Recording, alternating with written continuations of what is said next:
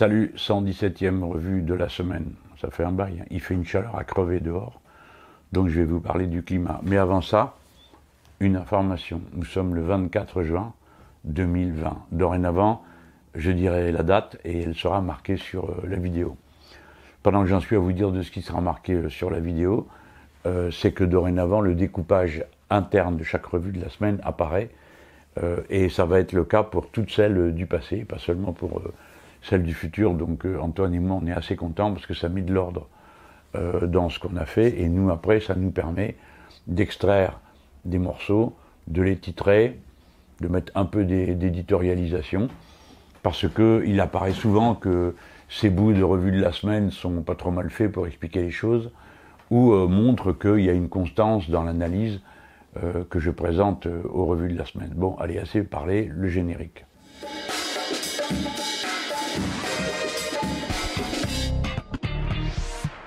Bon, je commence par vous parler du climat, parce que comme notre actualité est surchargée euh, par des événements eux-mêmes euh, dramatiques, euh, dramatiques hein, au sens littéral du terme, c'est-à-dire il se passe des choses, elles s'enchaînent les unes dans les autres, vous savez bien, il y a la crise sociale, et en ce moment la question de la manipulation de la justice par le pouvoir macroniste, dont je vous parlerai après. Donc tout ça a un peu tendance à nous, nous faire perdre de vue ce que pourtant nous avons sous les yeux. Peut-être parce que nous l'avons sous les yeux, nous le voyons moins c'est le réchauffement climatique. Alors, euh, vous avez dû tous lire ça, voir passer ça sur les, les réseaux sociaux. La température a monté d'un coup en Sibérie. Euh, il y a maintenant un niveau d'incendie qui est comparable à celui de l'année passée, que l'on considérait comme un accident tragique de l'histoire, etc. Euh, il semblerait donc que ça va devenir plutôt la norme avec le réchauffement. Évidemment, le réchauffement aussi violent à un point du globe, hein, car le réchauffement n'est pas uniforme sur la planète. Il est plus fort au debout et au milieu. Hein, euh, a un impact sur la totalité du système climat, parce que le système climat, c'est un tout. Il n'y a, pas de trou dedans, encore heureux. Hein. Euh, et donc, quand c'est perturbé à un endroit, ça perturbe tout le reste. Mais un écart pareil de température à l'endroit où se formaient euh, les vents froids va donc par nécessité atteindre le climat partout et déclencher des variations climatiques inouï et jamais vu. Alors c'est dans ce contexte qu'on euh, va aborder euh, les mois d'été et les mois qui viennent devant nous. Donc il faut bien comprendre les gens que nous allons avoir affaire à quelque chose qu'on a déjà connu, une catastrophe collective. La récente, c'était le Covid, multiplié par X parce que personne ne sait ce que ça donne. Des tornades, euh, des vents ultra violents, des sécheresses qui dévastent tout. Euh, sur l'ensemble de l'organisation de la société. Là, on ne parle pas simplement de savoir s'il fait chaud ou frais. Hein. On parle de savoir si euh, les poteaux électriques sont tous par terre, euh, si les, les, les, centrales ici ou là sont mises à mal, s'il y a encore de l'eau dans les rivières et quelles conséquences ça a pour les autres aspects de la production. Donc c'est de ça dont on parle, c'est-à-dire du contenu social au sens de social au sens de organisation de la société humaine qui résulte du changement climatique ce sont des événements d'une extrême importance. C'est ce qui me conduit à dire que moi je voudrais que les insoumis, je vais faire cette proposition, centralisent une question par rapport à, tout ça. Il y a une question dont je n'ai cessé de parler dans ces revues de la semaine, c'est la question de l'eau. Je reviens encore une fois dessus. L'eau potable, c'est à peine 2,6% du total de la flotte disponible euh, sur la planète. C'est une quantité très petite. Et par conséquent, les êtres humains, eux, ils dépendent absolument de cette eau potable, celle qu'ils trouveront et celle qu'ils devront fabriquer. On a tellement pourri l'eau potable existante que du coup maintenant il va falloir penser à produire cette eau potable à partir de l'eau euh, qui ne l'est plus. Alors euh, ça, ça veut dire la réquisition et l'organisation massive de cette production d'eau ou de la protection des stocks d'eau qui existent. Parce que c'est pas parce qu'on va manquer d'eau potable qu'il faut laisser faire des trous partout et vider les nappes phréatiques pour planter du maïs dont on n'a pas besoin euh, ou euh, des choses de, cette nature. Alors évidemment, il va y avoir des, hein, des cris d'orfraie parce que ceux qui dépendent très directement de l'usage de masse de cette eau, bah, je, les entends déjà dire vous pouvez pas nous priver de ça, nous en avons besoin, vous voulez créer du chômage, etc. En vérité, c'est fabriquer de l'eau qui va créer de l'emploi. Enfin bon. Et puis il y a un deuxième aspect, c'est le danger public commun. Euh, si les rivières euh, baissent de niveau, si l'eau se réchauffe, alors on a, nous, les Français, un problème colossal, que les autres n'ont pas, mais nous, les Français, on l'a. C'est que pour refroidir les centrales nucléaires, faut de l'eau froide, faut pas de l'eau chaude. Hein. Et euh, nous avons le problème avec la Seine, nous avons le problème avec le Rhône, avec la Saône, et plusieurs autres grands fleuves français qui sont utilisés, dont l'eau est utilisée, ou, la, ou celle du fleuve directement, ou d'un affluent, pour refroidir euh, les centrales nucléaires. Donc pour nous, ça va être un problème considérable que d'abord d'être assez vigilant pour surveiller le réchauffement de l'eau et de la centrale elle-même, et j'adjure que les pouvoirs publics prennent des mesures d'exception pour la surveillance euh, des centrales nucléaires, et qu'on n'aille pas après dire ah bon on manquait de monde, ou on n'était pas au courant, ou on pensait que ça s'arrangerait, etc. Il faut que les seuils d'alerte euh, soient connus de tous et soient euh, bien pratiqués. De même, les populations qui vivent aux alentours des centrales nucléaires, c'est-à-dire à, à peu près 100 km de ces centrales nucléaires, moi je recommande aux gens de s'assurer qu'ils ont bien les pastilles d'iode qui doivent être consommées s'il y a un accident, même lointain encore une fois,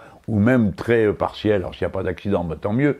Mais s'il y en a un, mieux vaut être préparé. Assurez-vous que vous avez vos capsules d'iode qui protègent euh, protège en partie, notamment euh, vos thyroïdes, euh, du cancer. Bon, voilà, je voulais vous dire ça parce que souvent, il faut vraiment que les événements soient maus pour que les gens s'en préoccupent. Mais surtout, ce qu'il faut, c'est qu'on comprenne la fragilité du système climat. Je vais vous donner un autre exemple.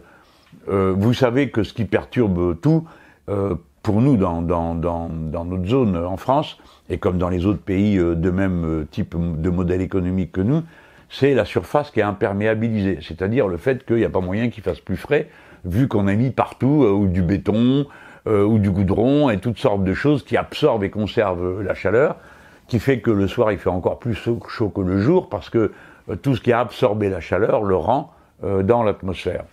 Alors ça, c'est des petits désagréments pour nous qui avons à souffrir en ville de chaleur nocturne tout à fait étouffante, mais il faut bien considérer les masses dont on parle. Parce que nous autres, les insoumis, on a dit comme objectif pas plus de 10% du total de la surface de notre pays doit être imperméabilisé. Pas plus de 10%. Alors, euh, question, euh, on est à combien aujourd'hui? Voilà. Alors ça, c'est aujourd'hui, on est à 9,5% du total de la surface de notre pays qui est imperméabilisé par des routes, euh, des dalles, des parkings, euh, des, immeubles qui sont construits côte à côte avec des rues et des trottoirs. Vous voyez qu'on est sur des quantités comme ça, quand on dit 9,5, 10, on se dit, bah, il n'y a vraiment pas de quoi se relever la nuit, quoi. Bon, c'est très peu. Ben non, c'est beaucoup par rapport au système climat, et c'est beaucoup par rapport à ce que nous vivons. D'où la nécessité de végétaliser autant qu'on peut les villes pour y mettre de la fraîcheur et y recréer un écosystème qui soit compatible avec la vie de la biodiversité. Alors vous avez vu d'ailleurs que sitôt qu'on a recommencé à circuler de tous les côtés, on a retrouvé à nouveau euh, des oiseaux morts euh, au pied des arbres, et à nouveau on a les autres méfaits euh, de la pollution qui sont là. Moi, mes yeux ont doublé de volume pendant quelques jours, alors que bon, tout se passait jusque-là tout à fait normalement, et j'ai donc compris que oui, bon, cette fois-ci pour de bon, je sais que je suis devenu allergique aux particules fines et peut-être au mélange avec le pollen, encore que je vois pas où est le pollen autour de chez moi, euh, vu que les marronniers sont plus en fleurs. Mais voilà, je voulais vous dire ça pour que, au moins, à travers euh, ce dialogue un peu singulier que nous avons, vous ayez la vigie d'alerte et que vous compreniez que ça va avoir une conséquence politique sur la façon dont on vit, mais sur les choix que vous avez à faire. Hein. Donc, je, préfère le dire franchement, euh, entre une politique écologique de réparation, mais bon, où on va pas trop loin, quoi, hein, et une politique de rupture avec euh, le modèle économique euh, dominant, il va falloir vous décider. Hein. Alors, euh, je ne jette pas la pierre à ceux qui ne pensent pas comme nous, hein, qu'il faut une rupture nette, franche et massive avec le système productiviste actuel, mais je voudrais vous dire que c'est là qu'est le choix. Le choix, il n'est pas à qui est plus écologique ou moins écologique, c'est pas la question. Dorénavant, l'écologie est dans tous les partis, dans tous les programmes de partis. La question qui se pose, c'est de savoir à quoi servent ces programmes. C'est-à-dire, est-ce qu'ils vont changer les choses ou pas, ou à moitié, ou euh, en partie. Alors les insoumis, comme vous le savez, depuis le début et depuis leur programme euh, L'avenir en commun, se prononce pour la planification écologique, parce que sinon c'est du pipeau ce qui se raconte. Si, quand vous changez à un endroit, vous changez pas le reste de la chaîne de production en amont et la, de la chaîne de consommation en aval, ben vous changez rien du tout. Voilà. Vous pouvez pas dire on va changer l'industrie automobile, donner des subventions à l'industrie automobile et attendre que ça se passe, parce que ça se passera pas. Mais il faut planifier aussi, parce que les gens qui travaillent dans l'industrie automobile, ils ont le droit de vivre, ils ont, de leur, ils ont le droit de gagner leur vie avec un salaire et d'en vivre euh, dignement. Sans planification, il n'y aura pas de changement. Ou ceux qui vous proposent des changements, c'est des changements cosmétiques, c'est-à-dire on, on, arrange un petit peu par-ci, un petit peu par-là, en espérant que bon, euh, tout le monde sera content, puis à vous tous, on vous dira, ah, oubliez pas de trier vos déchets, parce que c'est très important, c'est vrai que c'est important. Mais franchement, c'est pas ça qui va régler le problème du changement climatique. Bon, je passe au sujet suivant. Bon, le sujet suivant, euh, il est sérieux. Ça fait des mois que euh, nous autres, les insoumis, on a dit qu'il y avait un problème avec euh, la justice. Alors il y avait des gens qui disaient, écoutez, vous en faites quand même beaucoup, quoi. Alors vous avez un problème avec la police. Bon, maintenant ça va, tout le monde est d'accord et a compris qu'il y a un gros problème avec la police. et évidemment, les malins de service viennent derrière pour tout rendre compliqué. Hein. Euh, dire que par exemple je propose de désarmer la police, c'est-à-dire qu'il n'y aura plus une seule arme dans la police, une connerie sans nom, j'ai jamais dit ça, et je ne le pense pas, j'ai dit qu'il fallait en désarmer certains. Et euh, alors j'ai entendu, ça m'a fait marrer, le Premier ministre dire Ah, c'est une idée cocasse. Bah oui, mon bonhomme, il y a un paquet de pays qui sont cocasses, on peut même dire que c'est ceux qui euh, désarment pas qui sont cocasses. Alors ça tombe bien, on est en bonne compagnie, hein. Qui c'est qui désarme pas? La Turquie. Vous allez pouvoir être fiers comme des Turcs les Hongrois, bon, d'accord, le gouvernement est fascistoïde, et la Pologne, où ils sont d'extrême droite. Alors avec nous, ça fait les quatre. Hein, voilà. voilà les quatre pays euh, qui continuent à autoriser le LBD, les tirs de grenades en caoutchouc, euh, les lacrymos euh, aspergés sur les gens, etc., etc. Alors, euh, bon, je laisse ça de côté parce que maintenant, ça va, tout le monde a compris. Il euh, y en a plus un seul qui vient me dire, Monsieur Mélenchon, vous avez exagéré en parlant de barbares. Hein. J'aimerais bien quand même avoir un, quand même, qui reste un, parmi tous ceux qui m'ont jeté des pierres pendant des soirées à la télévision à faire les malins avec euh, l'horaire de Monsieur Je sais tout et Madame J'ai tout vu. Hein. Bon, bah voilà, il en reste plus un. Et maintenant, ils sont là à ramer. Hier soir, j'ai regardé une séquence sur BFM, c'était trop drôle. Il y avait deux journalistes qui étaient là en train de relativiser le fait que, oui, d'accord, des policiers étaient entrés dans un restaurant et tabassaient les gens qui étaient là, notamment une femme. Alors ils étaient là à défendre tout ça. Ils n'avaient pas ce genre de grâce hein, quand il s'agissait de défendre les pauvres gens qui ont eu un œil crevé, une main arrachée, euh, qui ont été jetés par terre, qui ont été euh, accusés d'outrage. Hein. 28 000 plaintes pour outrage l'année dernière de la police. C'est pas génial ça? Parce que le gars, il prend son papier, il marque outrage. Forcément, il sait qui c'est, c'est le mec en face de lui. Il vient de contrôler ses papiers. Outrage, monsieur machin. Toc, une affaire. Toc, une affaire résolue. Grandiose, non Alors après, il publie des statistiques. L'agent, machin chose, a résolu 10 euh, affaires, 20 affaires. Oui, c'est des affaires euh, qu'il a lui-même provoquées en provoquant les outrages. Bon, on met tout ça de côté. Mais la justice, là, bon, euh, c'est pas de même nature, quoi. C'est un système, on attend beaucoup de la justice. Euh, au fond, c'est la corde de rappel. Si vous avez un différent avec quelqu'un, bah, c'est la justice qui vient dire qu'il a raison. Si vous avez plus ça, c'est la loi de la jungle. Donc, ceux qui pervertissent la justice ou qui la truquent euh, sont des grands criminels euh, et sont des, des gens qui sont extrêmement nuisibles à la République parce que ça perturbe une machine qui est essentielle au fonctionnement de, de la société et on peut, on peut pas rectifier. quand il y a eu les perquisitions contre la LFI et contre moi, nous vous avions dit, c'est une première. Attention, c'est un signal qui vous est donné. Hein.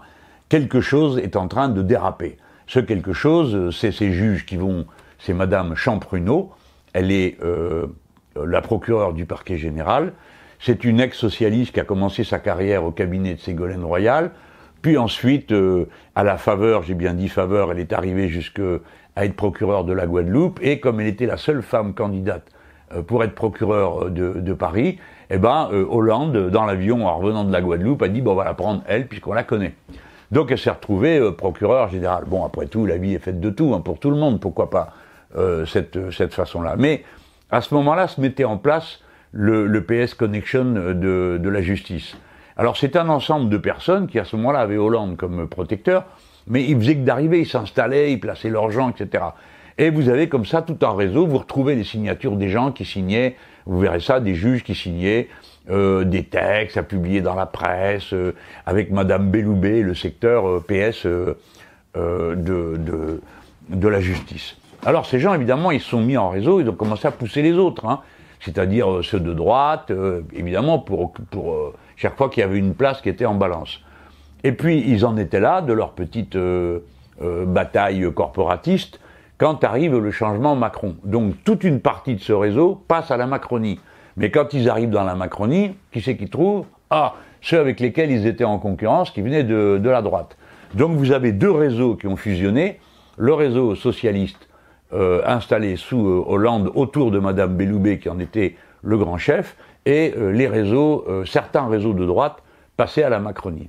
Et voilà comment ces gens ont commencé à, à, faire des choses ensemble qui sont pas très recommandables, notamment à intervenir dans les affaires politiques. Parce que ça, c'est Madame Champrenault qui a commencé le grand style. Donc, je rappelle, une femme d'extrême droite me met en cause en disant que mes assistants parlementaires ont fait de la politique. Euh, le, euh, le rapporteur, le président de la commission des comptes de campagne euh, dit qu'il faut regarder mes comptes une semaine après les avoir validés, et ça déclenche 100 policiers qui interviennent, 10 substituts des procureurs, 17 sites perquisitionnés. Hein. Voilà, ça c'est le traitement politique euh, de deux affaires du siècle avec euh, euh, Jean-Luc Mélenchon. Donc c'était tellement disproportionné. Le président du Sénat avait dit ce sont les méthodes qu'on applique au grand banditisme. Alors bon, écoutez, j'ai bien des défauts, mais je suis pas ça, quoi. ni moi, ni tous ceux qui travaillent avec moi ne méritaient d'être traités de cette manière-là. Et la Champrenault, évidemment, elle est immédiatement courue dans la presse. Ils étaient trop contents, la presse. Ah là là. Alors, si vous voulez, c'est le côté c'est même pas un complot, c'est juste euh, euh, aux pauvres types réunis, quoi. C'est-à-dire qu'il y en a un qui fait n'importe quoi pour se faire remarquer de la hiérarchie, l'autre il raconte dans son journal ce qui peut nuire pour euh, qu'il y ait du sang et qu'il y a un peu de... Et donc c'est ce qu'on appelle un effet de système pour employer les grands mots, mais en réalité c'est un effet de système de la sottise hein, et de la vulgarité réunie. Alors évidemment tous ces gens-là, comme des irresponsables, au lieu de bloquer net ce qui était visiblement une offensive politique, qu'on aime ou qu'on n'aime pas, c'est pas le sujet, qu'on aime ou qu'on n'aime pas les insoumis. Eh ben, ils ont servi la soupe au réseau euh, dans la justice, parce qu'ils leur ont prouvé que ça marchait. Il suffisait qu'ils euh, s'attaquent à quelqu'un et aussitôt arrivé derrière, la meute médiatique, la meute policière et euh, la meute de la corporation. C'est une erreur terrible qui a été faite. Et d'ailleurs, elle s'est immédiatement payée. Juste derrière les perquisitions démarre le mouvement Gilets jaunes, la répression a été d'une violence totale, policière, impunie, et euh, la magistrature, qui avait euh, senti passer le vent du boulet, Madame Belloubet est allée elle-même dans un tribunal pour dire qu'elle exigeait la plus grande fermeté, et à l'heure à laquelle nous, nous, parlons, il y a encore 800 gilets jaunes qui sont en prison, qui ont été condamnés parfois au milieu de la nuit, les juges tranchés jusqu'à 5h à 6h du matin. Et euh, les grands démocrates, les défenseurs de la liberté, qui d'habitude sont là pour nous jeter des pierres et crier Venezuela en cadence, hein, ceux-là, ils étaient aux abonnés absents. Ils voulaient pas. Pourquoi? La première fois parce qu'ils étaient trop contents de voir euh, Mélenchon et ses amis en difficulté. La deuxième fois parce que comme ils ont peur du peuple et qu'ils avaient peur des gilets jaunes, ils étaient trop contents de les voir partir en cabane. Voilà, point, c'est QFD. Alors, on en est resté là, mais le, vice et le, a, prospéré, parce qu'il a été encouragé. Ce sont des affaires énormes qui se sont enchaînées.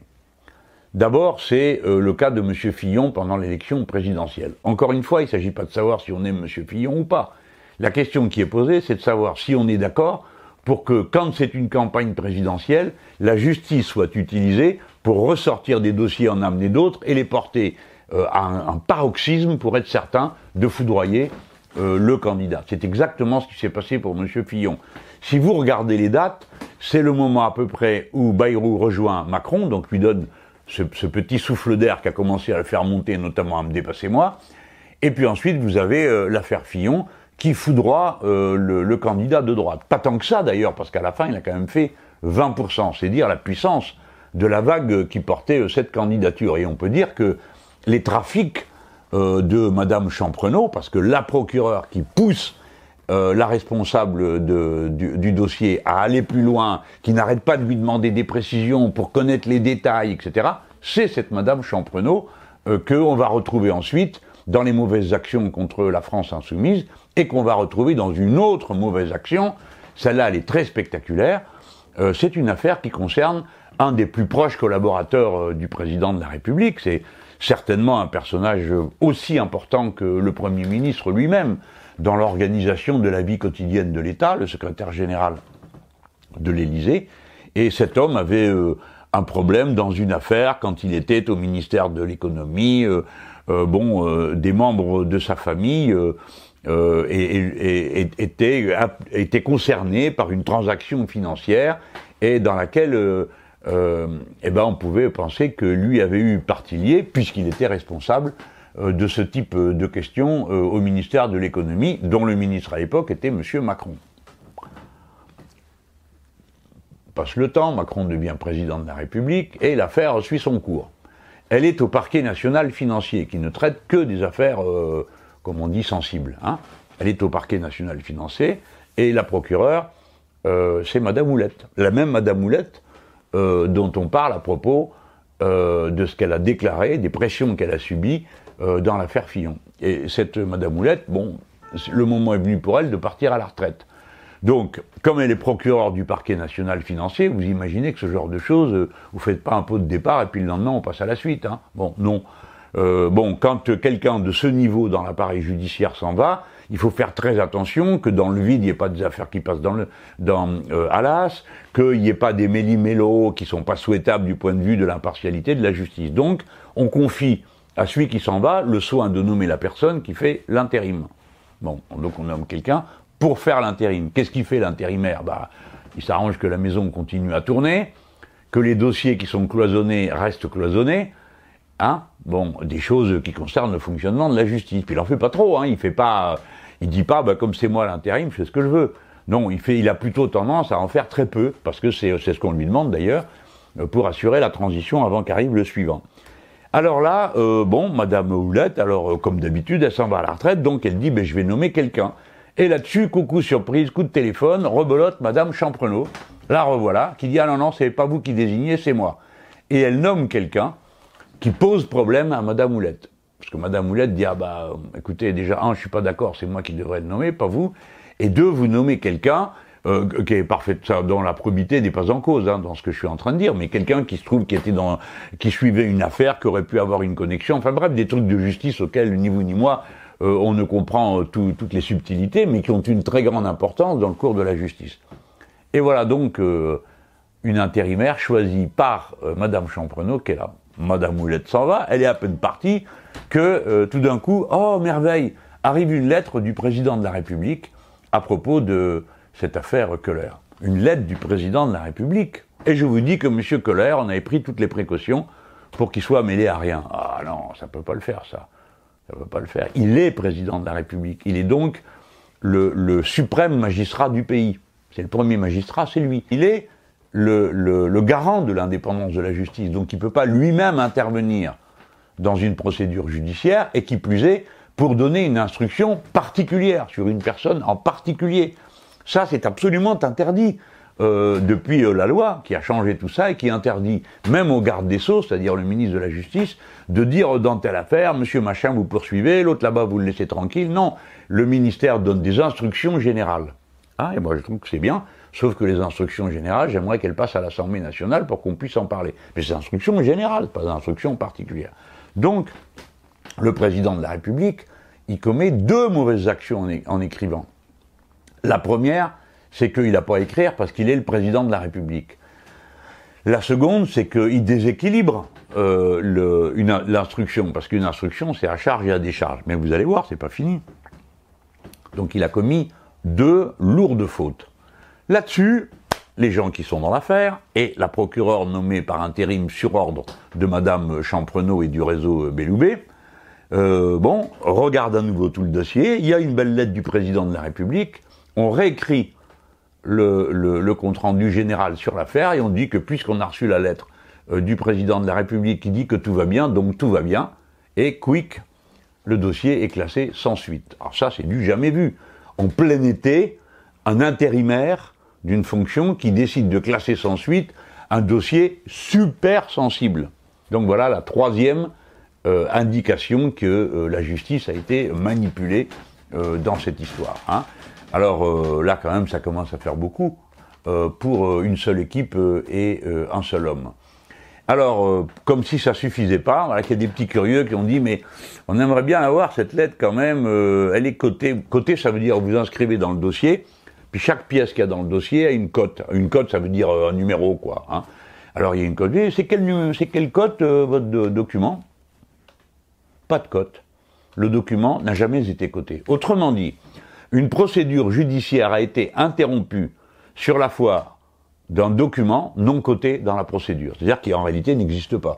S'il n'est pas coté, c'est qu'il n'existe pas. Peut-être que quelqu'un espérait que, avec le temps, les choses auraient fini par se dissoudre toutes seules et que ça irait encore mieux s'il n'y avait pas de trace écrite de la présence d'un document. Voilà. Voilà, c'est ça l'affaire en cours. Elle met en cause directement le président de la République et le réseau Belloubet dans la justice. Euh, dont euh, il est important de se débarrasser, le plus tôt sera le mieux. Alors, euh, évidemment, cette procureure générale, maintenant, plus personne n'a confiance, tout le monde se méfie, nous en particulier, parce qu'elle a menti à notre sujet. Elle est courue à la radio pour dire Ah non, non, je ne me suis mêlé de rien. Menteuse, il est prouvé que si. On mobilise pas 100 flics et 10 procureurs substitués au procureur sans que le procureur général le sache. Hein, ça, c'est pas possible. Donc elle ment. Mais ça n'a pas trop embarrassé les journalistes à l'époque. Mais elle a même dit ah mais nous, on ne reçoit jamais de documents qui nous permettent de suivre euh, les enquêtes, donc euh, nous ne sommes pas au courant. C'est encore un mensonge, parce que récemment, un ministre de la Justice, euh, un, ex-ministre de la Justice a été condamné, et à l'occasion de sa mise en cause, on a découvert qu'il recevait des notes régulières l'informant non seulement de ce qui se passait dans chaque affaire, mais de la stratégie qui était fixée par le procureur général. On a donc là une série de menteurs et euh, de, gens qui font des combines et qui donnent euh, des conseils, parce qu'on peut imaginer que le président de la République, ça, ça, ça, ça lui a pas pris comme ça tout d'un coup de dire tiens j'écris une lettre, il ne devait même pas savoir où en était la procédure. Il y a donc quelqu'un qui a été lui dire dites Monsieur le Président, il faudrait que vous écriviez une lettre, euh, ça nous rendrait service, ça nous permettrait de faire ceci et cela. D'ailleurs, on va nommer un intérimaire dont on sera plus euh, euh certain de la tranquillité que la personne de la. Je vous dis comme je le pense, je pense que Macron, il a suivi ce qu'on lui disait de faire. C'est pas lui qui se disait, voyons voir, j'ai noté dans mon papier que mon collaborateur, il a autre chose à faire. Donc, on lui a conseillé de faire ça. Moi, j'aimerais bien savoir qui lui a conseillé euh, de faire ça. Alors bon, on le saura sans doute jamais. Mais dans tout ça, voilà ce que je voulais vous dire. Cette affaire, elle est énorme parce qu'elle mine à la base la confiance dans euh, une des institutions, des autorités les plus importantes de la vie d'une république. Là, on rigole pas, c'est pas la police, c'est pas c'est la justice. La justice, J majuscule, d'accord? Il n'y a pas de société républicaine qui fonctionne euh, sans une justice dans laquelle tout le monde ait confiance. Alors, ça ne veut pas dire qu'on croit que les juges doivent être des saints, non, ils doivent juste être exemplaires. Euh, ça ne veut pas dire qu'on ne pense pas que les juges ont des opinions politiques, mais tout le monde en a, et encore normal qu'ils en aient une. Ce sont des citoyens mais on veut que dans leur manière de travailler, ce soit la loi, rien que la loi et toute la loi, et pas autre chose. Et c'est ce qui se passe en général. Alors, vous me direz, on n'est pas très avancé, parce que la loi, comme elle est faite par les puissants et par les riches, euh, c'est souvent qu'elle est très dure aux pauvres. On en est d'accord, mais ça, c'est pas la faute des juges. Ça, c'est les fautes de la loi et euh, des majorités politiques. Donc, faut pas tout mélanger. Hein. Voilà. Alors, je voudrais aussi euh, terminer en félicitant la commission d'enquête parlementaire sur l'indépendance de la justice, qui est présidé par euh, le député du Nord Hugo Bernalicis, qui est un insoumis remarquable par sa jeunesse, sa connaissance des dossiers, son application au travail, qui fait que dans tout ce qu'il a mis en haut, tout est nickel. Il euh, n'y a pas de, a pas de manœuvre. Le, le rapporteur de la commission, comme c'est l'usage, est un membre de la majorité de la République en marche. Mais on peut bon aussi penser que un membre de la République en marche lambda, on peut, on peut espérer que lui, il a aussi intérêt à ce que les choses se passent bien. Et puis évidemment, euh, euh, il y a euh, aussi le groupe d'opposition, les Républicains, il y a les communistes qui sont là avec nous, et les Républicains, eux, bah, évidemment, c'était leur candidat, donc ils disent, bah vous l'avez dit que c'était une manœuvre. Et ils ont raison, c'était une manœuvre. Bon. Alors eux, ils demandent avec nous qu'on rallonge le délai de fonctionnement de cette commission à la fin du mois de septembre. Parce que là, on a obtenu deux mois de rallonge, mais enfin, il faut quand même être sérieux, c'est juillet-août. Va-t-on convoquer des gens en plein mois de juillet, en plein mois d'août, à part nous, qui sommes convoqués par les juges pendant l'été. Hein. Euh, bon, d'habitude, les règles de bienséance, de comment dire, de, respect pour les autres, euh, font que on, profite pas des périodes de vacances pour convoquer les gens, pour devoir ensuite constater qu'ils n'y sont pas. Alors, euh, bon, moi j'espère que du coup, ça va rendre plus clair et plus simple les affaires qui sont sur notre dos. Pourquoi? Pas simplement parce que c'est très pénible à vivre, hein, je veux que vous le sachiez. Croyez pas que c'est de la rigolade. Hein. Euh, d'avoir tout l'appareil d'État sur le dos. Euh, bon, dans l'affaire des, euh, le dossier des, des, assistants parlementaires, je sais très bien qu'il n'y a que nous qui sommes traités comme ça. Parce qu'il y avait 17 personnes qui avaient été dénoncées par cette femme d'extrême droite. 17 on est les seuls à être interrogés, réinterrogés. bon, on est les seuls à avoir été perquisitionnés, les seuls à qui on a pris les ordinateurs, les clés USB et compagnie. Les seuls, les seuls, les seuls. Et comme c'est pas mon rôle, je m'en vais pas dire qui sont des assistants parlementaires aujourd'hui, qui sont dans les élections, euh, qui sont euh, euh, ou qui ont des fonctions, qui prouvent qu'à l'évidence ils font de la politique, et tant mieux, parce que moi je suis pour que les assistants parlementaires puissent faire de la politique. Hein, on n'est pas des Danois, nous. Hein, et l'Europe, ils sont complètement. C'est pas la tradition française. Alors là, vous avez vu, il y a la Madame Avia. qui est une députée à l'REM, alors elle, elle fait tranquillement, avec ses assistants parlementaires, campagne. Bon, bah, alors Mélenchon, lui, il a droit à des perquisitions, il a droit à tout ça, et vous, madame, vous vous baladez, il n'y a pas de problème. Vous, c'est bon, hein. Pour vous, vous êtes LREM, euh, vous sortez votre carte. La République en marche. Taisez-vous, rangez-vous. Alors, pas de bol pour eux, cette fois-ci, c'est pas nous qu'ils ont sur le dos seulement. C'est aussi les Républicains. Parce que madame Avia, elle faisait campagne dans Paris, qui n'est pas sa circonscription, euh, pour le compte euh, de madame Buzyn, d'accord? Et puis à Paris, à part madame Buzyn, la République en marche et le reste, il y a aussi les socialistes, euh, les insoumis euh, dans le 20e, et puis il y a les républicains. Alors les républicains, ils sont pas contents du tout, et portent plainte. Ah là là là là là là Sale temps pour la Macronie. Hein. Il va falloir qu'ils comprennent que la justice s'applique aussi à eux. Et je crois qu'en ce moment, euh, les juges en ont ras-le-bol de servir de courroie de transmission à tous ces gens. Ils ont envie un peu de se, un peu de montrer que la loi est la même pour tout le monde. Alors après, les autres, bah, on verra. Mais pourquoi je parle de nos affaires? Parce que vous avez compris comme moi, comment ça se fait que depuis deux ans, il ne se passait rien Alors, 100 personnes contre nous Il fallait, disait Champrenault, créer un effet de surprise. Mais qu'est-ce que vous vouliez trouver par surprise, Madame Champrenault L'argent du Venezuela, de Cuba et de la Russie. Je connais vos histoires. Hein Parce que dans, dans vos machins, tout le monde parle. Et vous savez quoi, madame? Il y a des insoumis partout partout. Donc le monde entier est équipé d'oreilles.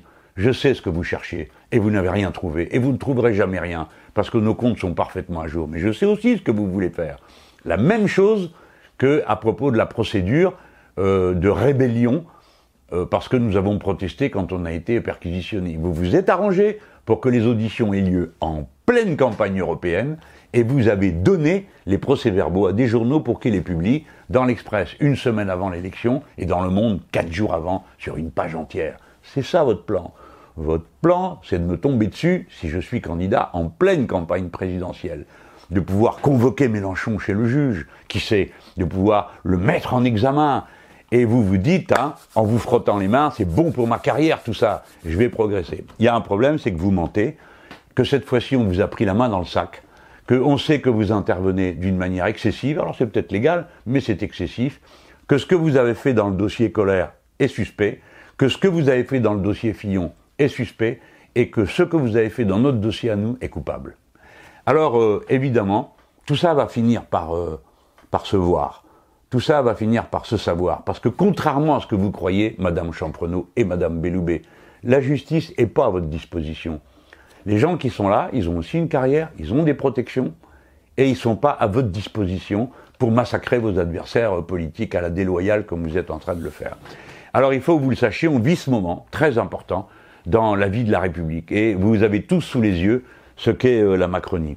Et encore, je ne vous raconte pas tout parce que je m'en garde des petites poignées, euh, parce que je veux toujours donner aux pécheurs la possibilité de sa miséricorde.